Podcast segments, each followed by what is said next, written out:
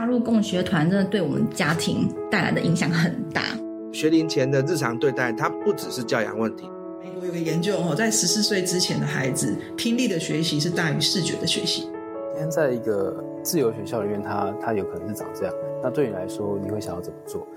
听众朋友，大家好，欢迎收听《越狱》，我是主持人小孙。那我们今天很荣幸请到哇，很久没有来我们节目的这种算是实验教育的团体来到我们节目中。那么欢迎也是社会设计自学团。那我们请两位来宾先自我介绍吧。大家好，我是也是社会设计自学团的计划主持人，我叫淑珍。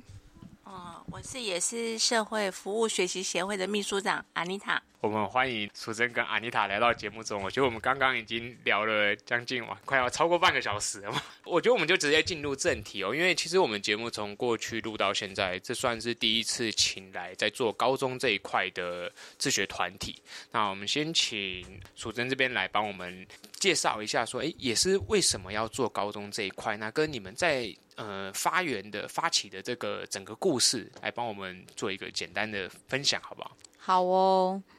真的前面就聊得很开心了哈，对，我也是听了小孙说才发现说，呃，原来这么。从成立高中自学团到今年第四年了，高中还是这么的细微哦。那因为我们还蛮专注在做高中这一块，然后也很努力的在把实验教育这件事情做好来，所以我比较没有关注说是不是呃整个台湾的高中自学团或者自学机构有蓬勃起来，但听起来就是好像还是比较少一点。那我大概说一说，嗯、我自己其实在学校教育总共待了十九年。呃，最刚开始拿到老师资格是在恒毅中学，我待了两年，然后接下来在呃新北市的一所高职待了十七年。那十九年后，反正就是有一个契机嘛，就是从一零八，嗯，这个应该是要讲十二年国教，就是十二年国教大概是一百零一年开始，那陆陆续续哈，我们就有发现。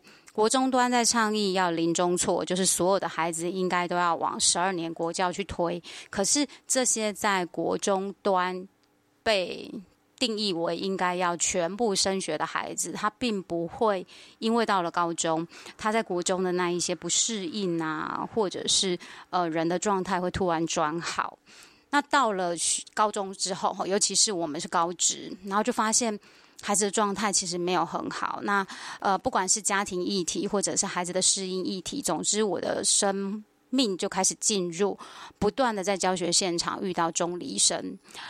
那后来我因为又去读了研究所的在职班，然后就认识了阿妮塔，就是也是呃服务学习协会的秘书长。那他那时候也是协会很辛苦，然后刚好他也是进入一个。他工作的转换期，那我们就是在我自己啦，其实是我自己在毕业之后跟他有聊起，说我还蛮想帮我们我自己的几个钟离生，然后我想要最刚开始我是甚至于有想成立协会，然后后来两个聊一聊又觉得理念契合，然后我们就决定呃在协会的扶持之下成立了一个高中自学团，那会成立高中是第一个。我对高中最熟啦，因为我在恒毅也是在高中部，然后我在高职也是高中端。那确实，安妮塔她在服务学习课程上面是从国小、国中到高中都有碰。那但她都有碰这件事，我也觉得很好玩。就后来我们就是连接了很多小学生跟我们的自学团的高中生有一些课程活动。那这个他等一下会说这样子。对，然后这个大概就是为什么我们是高中自学团的缘起。我有两个。小好奇，想要来 问一下，就是两位来宾你们的看法。因为你们自己现在在做高中自学，就自学的这一块嘛，对不对？你们觉得很多有一些坊间，可能有些人会觉得说，相比国中或国小，高中端已经算是相对自由。当然，我认为那是一个相对的概念啊，就是你当然要拿它跟大学比，根本谈不上自由嘛。毕竟选择这些东西还是绑在。课就是学校的课纲啊，这课程里面，你们会觉得现在台湾的这个我们讲高中或高职的教育好了，对你们来说，你们会认为它是一个相对不自由的教育吗？就是在你们目前接触的孩子上来看。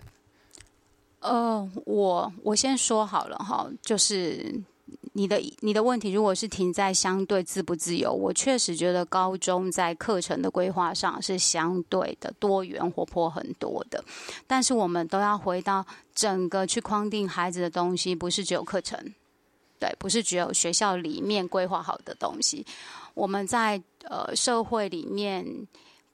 框定很久的，在家庭端影响很久的这些意识形态啊、主流价值，它不会因为课纲改了。我觉得小孙这个应该是，如果真要讲的话，我们成立的时候刚好是一零八课纲的第二年，我们是一百零九年招收第一届。嗯，他很自由啊，然后升学多元啊。可是，正如同我刚开始说，我想要帮助的是离开学校的那些中离生，但。我我有另外一个计划，叫做“不离”，支持扶助中离生的计划，但那个计划反而没有长出来。然后是搭着那个计划成立的自学团，后来收的自学团的孩子，也就是我最后发现他们都还是中离生。就是如果我把中离这件事定义得更广一点，是他从主流原来的学校教育，那实验教育也是体制了嘛？好，从十二实验教育三法定定之后。他从主流的那一块走出来的，他还是中离生。那他是因为不自由吗？事实上不是，所以我不会去讲今天课程自不自由。我会说，我们想象着唯一一个路径，这个路径叫做学校教育，它本身就框定了孩子的发展，他无关课程规划自不自由。他在想象他人应该在学校的时候，他整个人的可能性就被限缩了。阿英，他这边有没有要？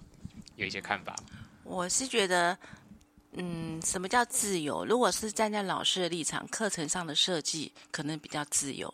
但是呢，如果你看一个高中生他在体制内上课的时候的样态，我觉得他一样不自由。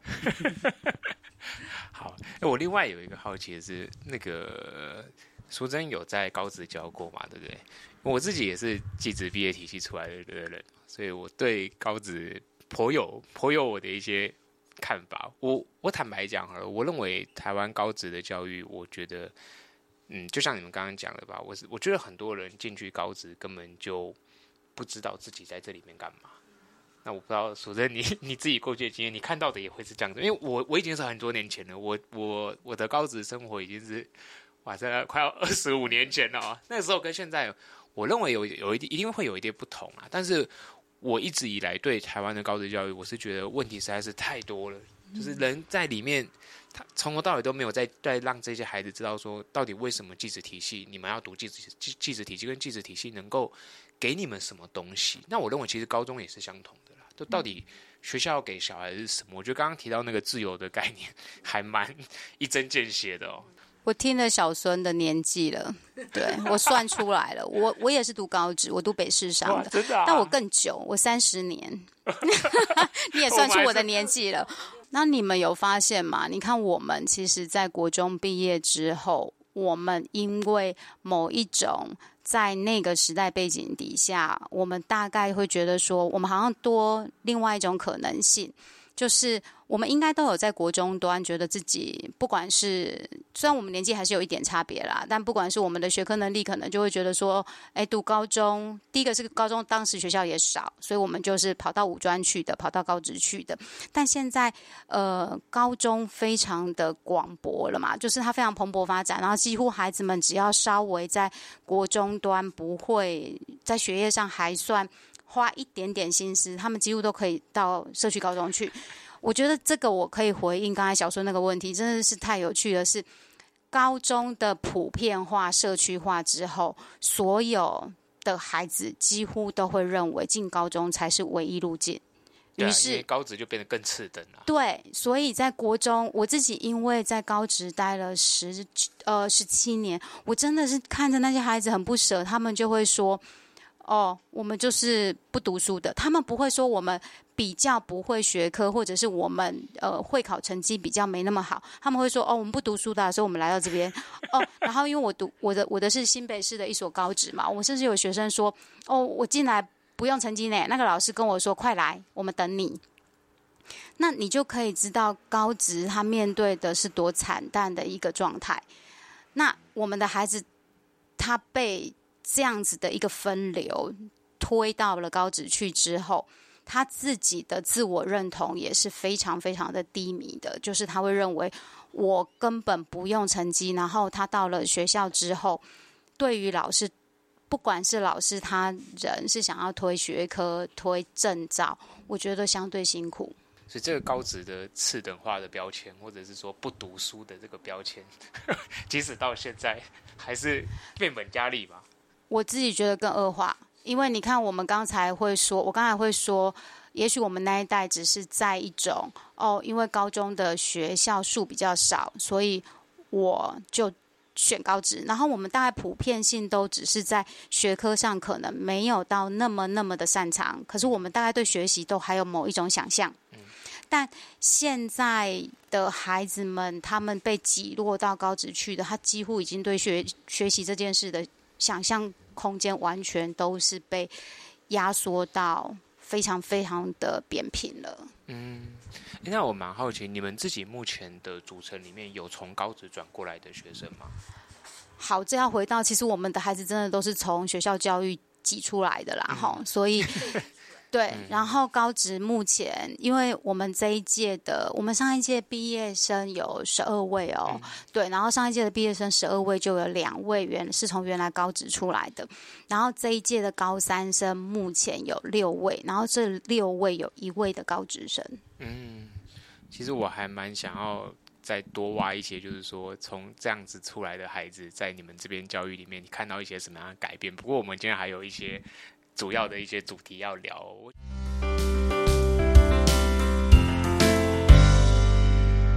讲在这边就是跟让听众朋友再去多听一些，其实也是他们有一套很特别的他们的课程设计的轴心，叫做服务学习法嘛，对不对？那我就请安妮塔这边来帮我们介绍一下，说，因为我认为这个其实是当初我找你们我很有兴趣的地方，因为有点像。类似行动学习的某一块的东西在里面，但是其实你们还有更多的呃社会服务这一块的概念在里面。那我自己其实之前我们快要一年前，我那时候在约的时候，我就有在看你们的一些就是网网站上面写的这些东西，我觉得很有趣，所以这也是我今天这次最感兴趣的部分。那我们来分享一下你们这一块的主轴吧。呃，应该服务学习大家都知道嘛。就是现在国中啊，或者高中，他必须要服务学学校端是你要有服务学习时数多少小时，然后有什么免免试？大学也有嘛？大学现在就很难说了。好，服务学习是有故事的。呃，最早我们也是成立是在一百零二年的时候，然后那时候刚好是服务学习最夯的时候，还一百零三年还被称为服务学习年，然后我们也是也得到了一百零四年的行政奖。就是服务学习行政奖，可是呢，后来就慢慢的视为了，是因为呃教育部就把这个经费给收走了，所以大学端的服务学习的中心也就慢慢的被收走了。真的？对啊，为什么会这样子呢？就是因为大学生认为，为什么我要强迫我去做服务学习，然后是这样浪费生命的一项工作？那为什么他们认为浪费生命？因为我们把服务学习看错了，把服务学习跟志愿服务等同看待。啊，强迫就是对，就是你要去做个一个是你自己愿意，一个是人家要求你去做这件事。对，然后就是大人的好意，以为说这是呃志愿服务，可是这是不完全不对的。在美国，服务学就是起自于美国的呃那个最最早开呃。最早那个推唱的是美从美国的杜威开始的，嗯，然后后来就慢慢的在他们在一九六六年的时候就开始唱盛情，就很多人就在做服务，慢慢变成他们的课纲。嗯，那台湾不是台湾就是就学样子，那台湾刚好又很凑巧的在两千年的时候有个志愿服务法，那这个法一下定之后。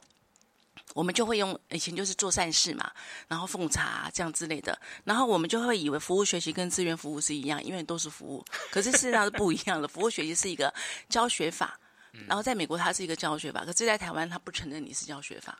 哦，那教学法它有就有它的教学的历程跟方法跟步骤，还有怎么样去评量它的一个机制。那在美国是很落实在做，可是我们台湾就没有，就是把它当做你要服务几小时的时数。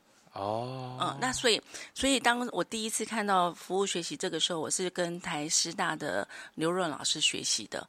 然后我他们那本书出来的时候，就是你说的到大专院校去有做服务学习。嗯，可是后来被大学生所抗拒，他觉得为什么要强迫我去做这件事情？嗯，那我那时候就把他们那本书转成国小可以可以使用的教材。所以那时候我就很努力的在各个国小里面跟老师合作，把它变成课堂上大概十十次课程的一个一个一个区一个。一个套装课程，然后去了之后，呃，这样的时间我就是走遍，然后是免费的哦。到了跟跟各个国小老师合作，然后有一些成效，但是有些老师是反对的，因为我没有教师资格，他觉得你为什么可以去那边做这样子的事情？那反正就是有原则、有原则的人，我们就可以合作。那有些合作到到现在一直已经已经好几年、十年的老师都有。嗯，对。那那反过来讲，服务学习它是一个教学法的话，呃。我为什么把它弄成呃？为什么要弄在我们自学团里面？其实我我在除了自学团的服务之外，我们还有跟偏乡小学、跟弱势机构的客服班，我们都有做这样子的协同合作的机会。只要他们愿意把时间，或者是把学生，只要五六个学生，我们就可以帮他做一个像你刚刚说的行动方案。嗯，那这是有历程的。他比我们的方式就是用社会议题当做我们的教材，嗯，然后从里面去了解、调查、观察社会的脉络。然后呢，去提出一个解决方案。当然，这个方案不会是解决真正的问题，而是让学生采取社会参与的行动。嗯，那这就是他的学习跟社会有关系，他才会感觉到我的价值在那边，我的目的性是什么？他对学习学习才会有点动机出现。嗯，那同样的道道理，我们我在偏乡试过很多个学校跟团体。这些孩子们，他们可能在学校里面是不被是被贴标签说你是学习成成就低落的学生，可是他在我们的课程里面，他就会获得一些成就感，因为我们不分成绩，我们只分你做了多少，或者是你参与度。那很多孩子就是因为这样获得成就。那这是在偏向的部分。那我们也跟国中、公呃跟高中合作，跟国中最少，因为国中好像对我来讲就是一个很封闭的一个死墙。成绩压力是提升最重的。最重的。然后刚刚讲到说自由度，其实我发现高中现在已经比较自由了，他们的课程设计也比较弹性了。所以我们现在很多机会进入到高中里面的，呃，他们所谓的综合时间还是哎。嗯什么什么什么课程的，什么空白课程，或者是他们综合综合课。然后我们在这次呃弹性，那、嗯、我们有跟最近这次就跟崇光中学就有这样合作，甚至跟他们的社团也可以做合作。然后就是把服务学习的教学法融入进去。那在我们自学团的融呃服务学习的课程就是核心嘛，所以我可以用很长的时间来实验怎样的课程设计。是最好的，所以我们其实我们自学团的学生是上最完整的服务学习课程，嗯、然后也是最详细的、比较细致的服务学习课程。嗯，我，我好奇问一下，你们的学制是算也是两学期吗？一年？对，嗯、所以你们一个学期会是一个服务课程吗？还是不一定？我就把它设计成一个一个学期一个服务课程，但是它会很长，很多是在服务学习有四个历程：准备、服务、反思、庆贺。嗯，那准备期我就把它拉得很长，嗯，好，他要去做做很多的观察、调查、体验。就刚呃，刚刚我们在聊天的时候讲到的体验教育，其实服务学习是属于体验教育里面的一环，其中一块。对，但是很多人都忽略它，把它变成志愿服务，那就不对了，就走错路了。所以它应该是体验教育的一环，说他必须要去操作，要去跟社会上做接触的那个体验的过程，然后的经验反思才获得的学习。嗯，那跟我们所谓体验教育做高低空绳索，那个是一模一样的。嗯嗯，好，那我想问一个比较实际的，就是因为我们大概了解这个整个方向，你能不能实际给我们一个案例，就是说你们目前 run 过的一呃，可能举一个例子，然后嗯，我们有去跟。移工的议题，对 我们就是呃，移工的议题，我们会从开始让他们去知道，移工是不同国家的东南亚国家，他们就要先去尝试美食，去认识那边的文化。那我们就用很多元素去让他们做体验。之后呢，他们要去做移工的观察跟访问，他们就到台北车站去。好，然后访问之后，他们收集的一些资料，发现这些义工们有可能的问题是放假不固定，然后呢，呃，老板对他们很严格，休假又没有办法去到一个地方，对，他们就开始发现，哎，有劳基的问题，然后有他们就业的，呃，呃，医疗看病的问题，然后还有很多很多。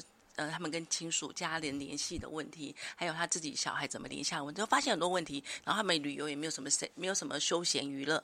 然后他们就发现这个问题，说他们怎么样解决？然后他们，我当然我们没有办法很在政策上的那部分，我们是没有办法向立法委员去修法去改变。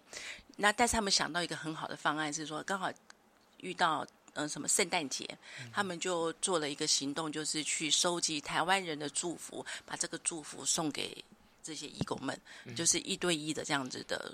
呃，祝福这个这个行动，那这个行动他们学会之后，他们会了以后，他们再带我们有刚好跟偏乡小学有合作的，他们要来做台北的公益毕旅行、公益毕毕业旅行，然后他就带着这群小学生一起在做这样子的行动，就是一串串一串再串一串。哇，这个后面这块就很精彩了，还串到小学去。那因为刚好我们有这样的资源，因为我们平我平常就在偏乡小学做服务，那知道，可是也只有偏乡小学可以这样子，人多我们可能就没办法了。嗯、所以像这样子的一个活动，一次就是你们是混龄嘛，所以是高一到高三全部都一起参与。嗯，对，只要他有修到这个这门课的学生。哦，OK。那我想我好奇问一下说，因为其实。上一次访另外一个在三峡的那个学次访啊，他们也是他们做国小端，然后他们也有做类似的经验，然后他们的那个服务算是去那个。就是什么伊甸园那个，就是有有一些早疗的儿童需要帮忙的，对。然后他们有提到一个问题，我我蛮好奇说，在高中端会不会有一样的问题？因为像他们那时候有提到说，小学端的孩子因为还很小嘛，讲白一点，他们跟社会的接触还没有那么强的刺激跟反应啊，所以对很多小孩来说，其实他们会抗拒某一些行某一些的呃服务内容，或者是一些行动的一些过程，对。那所以其实他们最终参与的孩子很少。那我不知道说，在你们的观察里面，你们接触到的高中生，他们对整个服务学习的接纳，或者是说他们的接受度，从一开始会是高的吗？还是这就是服务学习，它是一个教学方法，它绝对不能够把一个孩子。光溜溜的丢到那个服务的场子去，嗯、他必须要很长的训练，哎、呃，很长的准备期。嗯，所以在准备期当中，我们是从议题开始讨论。嗯，所以他要收集资料，收集政策资料，收集资源，然后收集社会上还有哪些 NPO 在做这些事情。嗯、他要很了解，然后甚至于他要去做调查。嗯，然后才带带他们进入到那个服务对象的面前。嗯，可是服务对象面前，他也只是个观察者，他。比较不能够做直接性的服务，嗯，所以我们最后他们必须产出一个叫做宣导，呃，间接性的宣导服务，嗯，他可能发现这个服务者他需要的不是只有直接性的你陪我去干嘛，或者你帮我喂食这样子的合作，而是看这个人。这个这个身障者，他需要的是更多人来关注他的交通问题，更多人来关注他的行的安全，所以他们要去跟其他人讲说，请大家关注这个身障者他们行的空间，他们也必须要人权的注注意。所以，关高中生看的不会是只有这服务的这个对象的对象，他看到是整个社会的整个面，这才是服务学习要教的。他不是只有教一个服务的技巧，如果是技巧，那就跟志愿服务一样。嗯，那我们带学生看的时候是看整个面相，看这个人这样子的身障者在社会上他需要的是什么，而其他不是身障者，他如果跟他互惠，服务学习有一个元素是互惠，我去帮他的人，我会因此而获得成长，而这个帮被帮的人他也获得成长，我们是两个共同去解决这个问题，而这个问题是，呃，身障者的问题也是我的问题，我们两个要一起把这解决掉，而不是我只是服务你的。表面的满足生理需求或是心理需求而已。嗯嗯，所以服务学习在带领的时候是要更宏观的去看这个问题。OK，所以即使是在高中端里面，像你刚刚有提到说，他们的整个前置准备期还是会拉得很长。对，非常长。所以，所以服务学习是属于教育部管的。嗯，所以教育部现在弄错一个地点，是说弄错一个点是说，为什么它只有六个小时？其实我们在上课的第一堂课的第一分钟就开始算服务学习时数，他在准备期的时候就开始要给学生不断的去跟他讲说，你要你要做的方案是什么？你要对这个议题很了解、很透彻它的脉络。那你们觉得透过这样子的服务学习，就是在学生整体的学习成效上面，你们看到一些什么样的观察呢？我我觉得。如果说从第一届来看的话，我会发现他们的觉察力很够，反思能力很就比较敏锐。嗯，他们会知道什么样的反思，呃，怎么样去看待这个社会问题。然后我们在反思的时候，因为淑珍这边带的很棒的，就是他在学生上有带很多的自我反思的部分。当学生看到的社会议题，他可能会反思到我带我带领的是比较社会性的面面向去看，但是淑珍会让他们透过这个议题反思到他自己的内在的心理的。条件，所以我觉得我们的我我很骄傲的是第一届的学生呐哈，毕业的时候，我觉得他们的反思能力写出来的文字啊，都很让我惊讶。嗯，就是反思的内容让我觉得这个是高中生吗？对，这个可以请淑珍再说明。淑珍有要不要帮我们举一个例子？就比如说你过去有哪哪一个反思的的一个你还记得的印象深刻的一些小故事？我我先说，呃，因为我们我就也顺便帮我们十二月有一个译文展，会在台大图书馆。那因为这个译文展，我们有找了十一位自学团的团生，然后这十一位里面其实也有毕业生，就是阿妮塔刚才讲的第一届的毕业生。也就是说，这十一位他们分成三个三个，然后四个人这样子，三个三个五个，这样一就是三组，然后去对话。他们只是对话哦，对，然后在。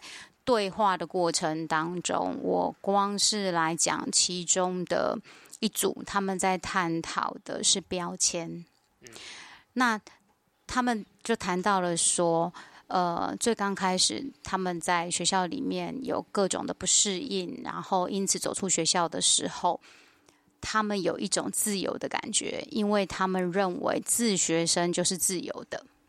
嗯，可是他们很。特别的，突然想到，有人就说：“可是我早期认为贴标签就是一个负面的，但听你这样一说，就是 A 听了 B 一说，诶，当他呃脱下了学校的制服。”再也不用穿制服，成为一个自学生的时候，他认为自己在自学生的这个身份上贴上了一个自由的标签，所以自学生的标签是自由的。然后刚开始觉得标签两个字已经是负面的那个人说：“我忽然觉得标签变中立的了。”但是个人感受不同而已啊。对啊。对，那这份因为对话而产生出来的共感。然后去觉察了，原来我负面化了标签两个字，光标签我都觉得它是负面的。然后借由你的阐释，我再把标签中立化，然后。我我也先用这一组的来讲，我就会发现说，孩子们，这个我之所以用这个对话这个行动，是要讲说，我们真的不是只有文字的反思，因为安妮塔她刚才讲的比较是说，孩子因为都会有后面对话比较长，是我在带，然后安妮塔的课程上会有很多的行动，那所以我这样讲起来就是说，我们的团体课程，呃，在。共同选修的课程上面，我们其实是整个一脉相承的。虽然我们全选修，但是他选了团体对话，他对于他的核心课程绝对会有加成的注意，就帮助跟效益。嗯、那我刚才用的对话这件事，就在讲说，借由对话，孩子们的那个觉察力的敏锐跟快速，你也可以可见一斑，就是还、嗯、我觉得蛮厉害的。所以这个对话，他们就是整理成了文字稿，然后接下来在十二月的译文展会有一个部分。他有五，整个有五个团队啦，就是协会那边呃连接的五个团队。那自学团是其中一个团队。那我们的呃展出的主轴就是对话，然后当自学生遇见自学生，然后这里面对话是借以自我觉察的一个历程。然后当自学生遇上自学生，呃，大概就可以回到人的状态就会扩展。然后就会比较看得见自己，也看得见别人。嗯，哦，这所以这个展览到时候会是各种文字记录的形式。我们是一个艺艺文展，我收呃，我们邀请了平阳会很多的会所，好，平阳会所，还有慈方慈心会所，还有兴隆会所自学团，还有一个感染志的，这是五个单位，然后把他们的这段今年的这段的艺术创作品。然后呢，变成一个展，那个展的名称叫做“融”。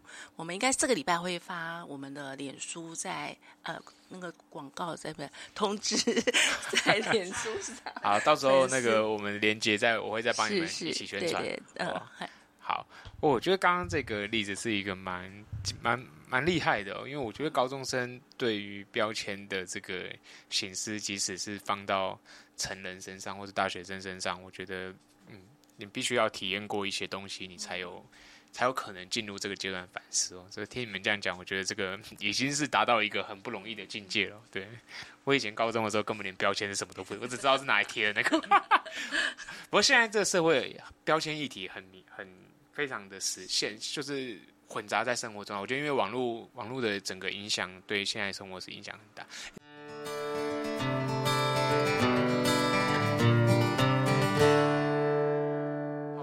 所以你们的整个自学团的课程里面是全部都是行动学习吗？还是你们也有包含一些其他的不同的课程可以介绍一下？呃，因为高中生哈摆在面前很现实的，就是他是要升学还是就业呢？对，所以核心课程是我们非常非常强调的。那核心课程当然是养出孩子们自己各种能力，包含行动力、觉察力、弹性、心理韧性，还有跟社会共好的能力。那除了核心课程之外，我们其实有针对呃升学这部分有两个很重要的必修，一个就是国国文，我们用一个名称，国文是我自己教，我们的课程。名称是经典阅读与哲学思辨.然后再来就是英文。那英文也是我们放蛮大量的，我们有分学测英文，还有进阶英文，就是孩子们会用英文做一点点程度上面前面的小小小的测试，然后再分班这样。然后再来语文，我们有一个第二外国语就是日文。对，okay. 然后剩下的很大部分就是我们做了很多的探索，例如我们有职涯探索，嗯，然后有团体对话课程。然后刚开始自学团成立的前两年，那刚才你有听到我们两个是大学呃研究所同学嘛，所以我们就有连接回去辅大，都是我们的指导教授，就辅大心理系的教授的课程。然后那个部分我们上了两年，然后第三年我们是把辅大的心理系的实习生大四生。连接到自学团来跟孩子们共组课程，然后那个叫辅大共融课程。但我们目前有规划一百零啊一百一十三学年度，我们应该会再踩回辅大的校园。哦，你们很不简单诶，你们那是这个资源串联的那个由上到下都串的蛮多的。成人历程必须要经历的连接力，我们身教给学生看。没有，我觉得我们念的是非营利组织管理，所以我们超会连接，超连接。好，最后有一个，我觉得也是算你们的身份，我真的觉得蛮特别的，所以适合谈这个东西。就现在社会上面常常在讲一个。所谓的共好这个概念，就大家觉得说，教育出来的新一代好像变得比较，我不，我觉得不要用自私这个字啊，应该说比较只有看到自己，比较没有看见说，嗯，其他的身边的人或者是整个社会。那我想听一听说，你们这样子的一个自学团体，因为你们的服务学习法其实本身也。将这些孩子置置身在整个社会里面去做体验跟学习嘛？你们怎么看待目前这个时代里面，大家很强调说啊，这个新一代的小孩，你一定要学会，就是怎么样跟你的。同才相处啊，怎么样在未来里面跟跟不同的人合作这件事情？我会这样看哈，我觉得之所以共好变成一零八课纲里面很重要的一个推广的议题，一定也是因为在定定课纲的这些不管是学者专家们，然后他们有看到了现在被这种西方个人主义式的思维的影响，我们真的也真实在看到孩子们也好，家庭端也好。比较容易只看到自己，所以，呃，我我也要我要很诚实的说，共好真的不能只是口号。那正因为他不能只是口号，我觉得他孩子们都理解哦，他知道共好是什么，就是人不能只有自己。但理解是一回事，他做出来很长就只有他自己。那我们也因为发现这件事情，他真的是太难了。第一个是他不容易，他必须要身体力行，他必须化作行动。第二个是成立自学团。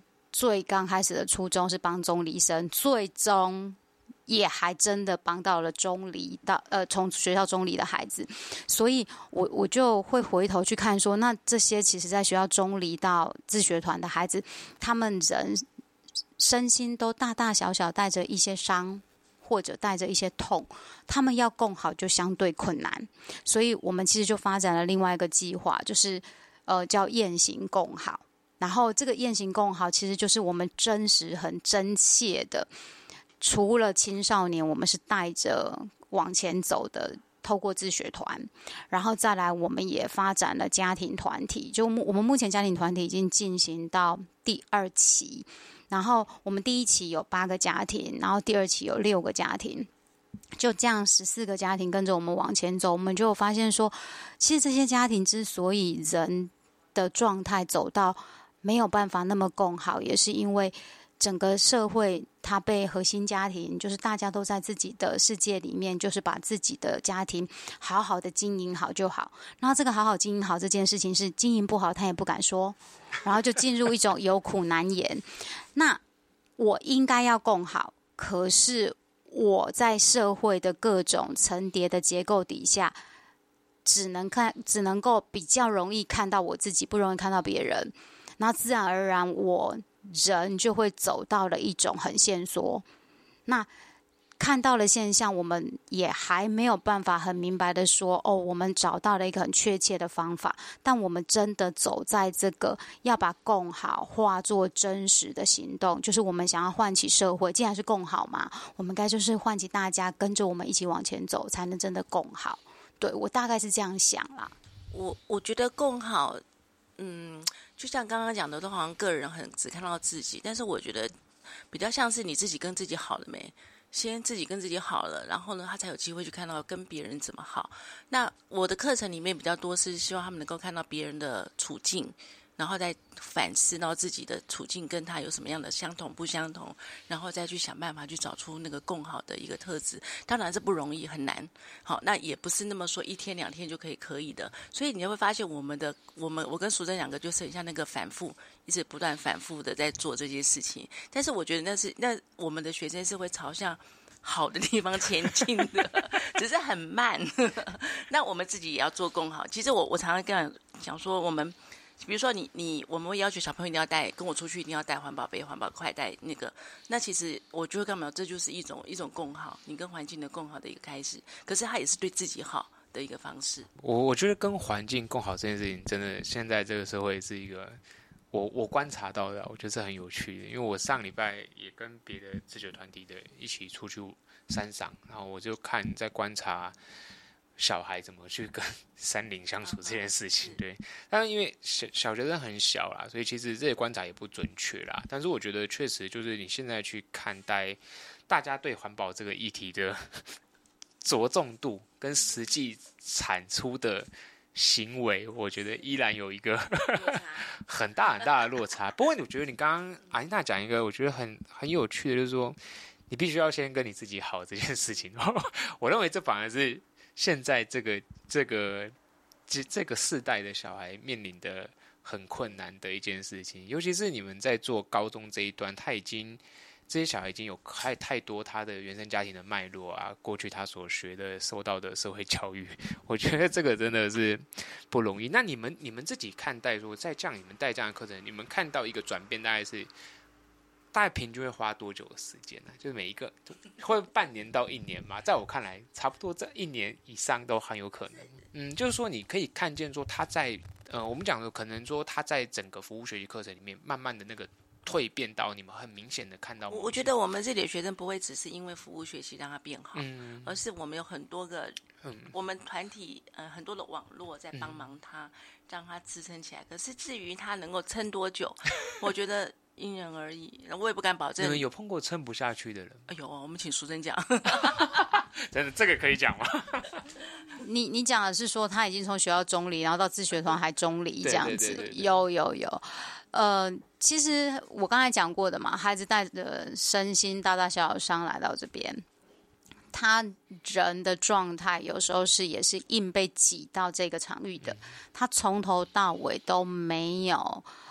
休息的时间，所以我不会认为他是，呃，他的中离在中离这件事情只是表象，他真正需要的真的是一个重新回来跟自己。如果借刚才安妮塔的话，就是跟自己好，我会觉得就是现在大家很流流行讲与自己和解，我们学生也会喊这个。我后来发现，好虚的口号，与自己和解这件事情还是非常非常的分裂的。你要跟自己和解，那代表你有两个。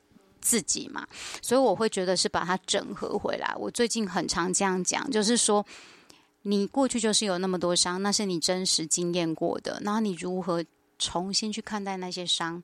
它很真实，但它一定有办法在那些真实里面赋予一个更大的意义。那这个需要时间的，所以刚才讲的那种中离在中离，很长，就是因为他即使来到自学团，他没有那么多的时间去做这些身心复原的自我对话。我我我也觉得，即使我们都还蛮能讲的，但很多事情真的不是不断跟人家讲就有办法，他一定要有一个留下来自己跟自己好好共处的时间。然后，即使我们这个。从学校中离，再从自学团中离的孩子，我还蛮开心的。他从来没有从我身边真的离开。他这学期四呃十月，他要申请个人自学了。然后妈妈也跟我们，因为我们虽然是团体，但是就我们有很多的弹性调整，所以妈妈就是带着这一个大男孩的自学计划书，然后希望跟我们发展个人自学生的协作。那这个我也有放在我呃自学团自己的粉专，就是我们也因为这个孩子，我们发展了一个个人自学生的协作计划，然后关于这样的孩子，就是他人需要一段真的好好的，也许回头梳理自己，也许回头重新跟家里面有其他更多的连接。比如说，他的个人自学计划书就很明显的计划主持人变成妈妈，然后它里面有两三个课程是大伯上、爸爸上，还有妈妈上。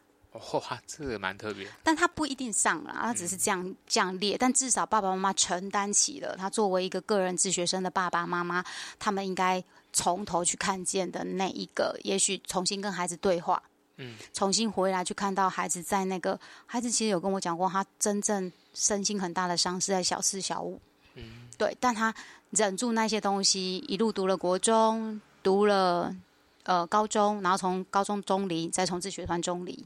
嗯，对，所以我不会看待它是坏事，我觉得它是在不同的路径上在转弯。哎，那我蛮好奇，说你们招生的那个来到这边的家庭啊，他们大部分是算是认识的口碑介绍吗？还是说从你们的招生活动里面去得到啊？我们有。介绍的就是我，我原来也觉得我们几乎不做招生，也没有什么广宣，就是我一个小小粉砖，然后贴贴文这样，然后发发一些自学生的社群。但后来很有趣，是我这两三年，甚至于有教育局，新北市教育局直接跟爸爸妈妈说：“哦，高中嘛，那我推荐你一个也思。”然后这个是就很真实的，我都有跟老师们说：“哦，这位哪一位是教育局推荐过来的？”然后，呃，就再讲更明白一点，就是我们今年在审议会议结束之后，我大概是。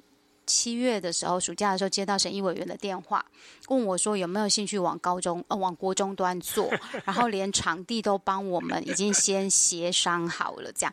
但我们有发现，我们真的要把自己准备得更齐全更好。例如，你刚才应该可以听到我跟安妮塔，就是我们两个人就是很能够补彼此的不足，然后我们也很清楚对方的工作状态，但其实我们做的是完全不一样的两个工作。内容，嗯，但我们走的方向一致，嗯，对。那这件事情，我们觉得，如果我们真的要往国中端发展，它也一定要有跟我们一样的，就是我们做不同的工作内容。要去哪里找这种人？但我们要愿意走同样的方向，这样我们的孩子才不会四分五裂。对，所以你刚才就是说，我们真的没有广宣，然后我也觉得很感恩，就是我们我们去年高三毕业生有十二位，对，哇，真的算蛮多的，对啊，我觉得是蛮好的。那你们毕业生有没有有有后面的路，你们会就就是有没有一些故事可以分享？你知道我们光是孩子要毕业前，所以大家真的可以追踪我们粉状。我们在毕业前就还帮高三生跟高二生，呃，连接了一个叫毕业留情，就是每一位高三生呢，他都会负责牵起一位高二或高一的孩子。对，那你刚才讲的是他们的未来进路嘛？这个真的也很被主流影响。我们十二位高三生呢，只有两位没有升学，然后这两位其中一位是留下来在我们这边继续进行第四年的学习。对，因为妈妈觉得，而且很感人呢。她每天是呃搭高铁到台北车站，然后换两班捷运，再来到自学团，那从新组。然后另外一位因为有一些呃身心上面的议题，所以他现在有在做一些职业培训。对，就只有两位没有升学，其他全部都去读大学了。OK，那我好奇说，他们在经过这样的社会服务学习的这样子的一个历程里面啊，他们会不会对他们呃，比如说选科系，或者是他们未来想做的，会有产生一些改变嘛，或者一些影响？我觉得影响有啦，比如像我们很喜欢带他们做田野调查，带他们去观察社会啊，带观察人呐、啊，观察自己啊。嗯、我觉得他们就比较走社会科学。然后我们这次毕业生很多都是大船的。大船，他们，哦、然后厂，然后我们有个很可爱、很可爱的毕业生，他说：“安妮塔，你放心，等我赚大钱以后，一定回来捐款给他也是。”我好欣赏他，他嗯，他在念日文系，是不是？嗯，对，我就觉得我们的学生都蛮可爱的。嗯，这个男生原来去呃。行动方案的课程的时候，是吃了一口高丽菜，跟我说他人状态整个不对，快吐了。我们花了一小时安抚他，这第一年，但到第三年，他已经可以跟着逛夜市，买夜市的东西，边走边吃，然后还问我们说要不要吃。我们今天节目就算是进入尾声哦，两位还有没有什么有要补充的部分吗？我要讲的是说，实验教育其实它是。呃，不是，我们现在讲的不是说实验教育是最好的，也不是说服务学习教学法是最好的，而是我们保留了一个一条不一样的路，给不一样的学生可以尝试看看。当然，不是每个学生一定要飞来我们这边，不是，而是这是不一样的路。而我们学校教育应该是多元的。嗯。那既然是多元的话，我觉得我们彼此之间应该有更不同的实验教育当中，应该有不同的。模呃观摩啦，了解，就像你刚刚说的，我们要互相资源聊，呃，把这个资源变得更大、更厚实一点，这样才会对学生有帮助。嗯，那今天感谢安妮塔还有淑珍一起来到我们节目中，那我觉得也是是一个蛮有趣的地方哦，就是即使来到现场，其实这里离我以前的学区，因为以前读大安国中，所以我就。这条我每天都经过，然后我有同学住这边，所以就是你们给我地址的时候，我想说我应该不用，我闭着眼睛都可以知道这个地方位置。对，但是我很久没来啦，然后我觉得来到现场，他刚才我们节目前真的聊了蛮多的，我会蛮推荐。如果说你听到没有，你刚好你的小孩准备要进高中阶段，那他也是走自学的话，我觉得可以来了解一下，也是他们的这一套很有趣的服务学习的理念。好，那我们今天谢谢两位来宾，那我们就下次再见啦。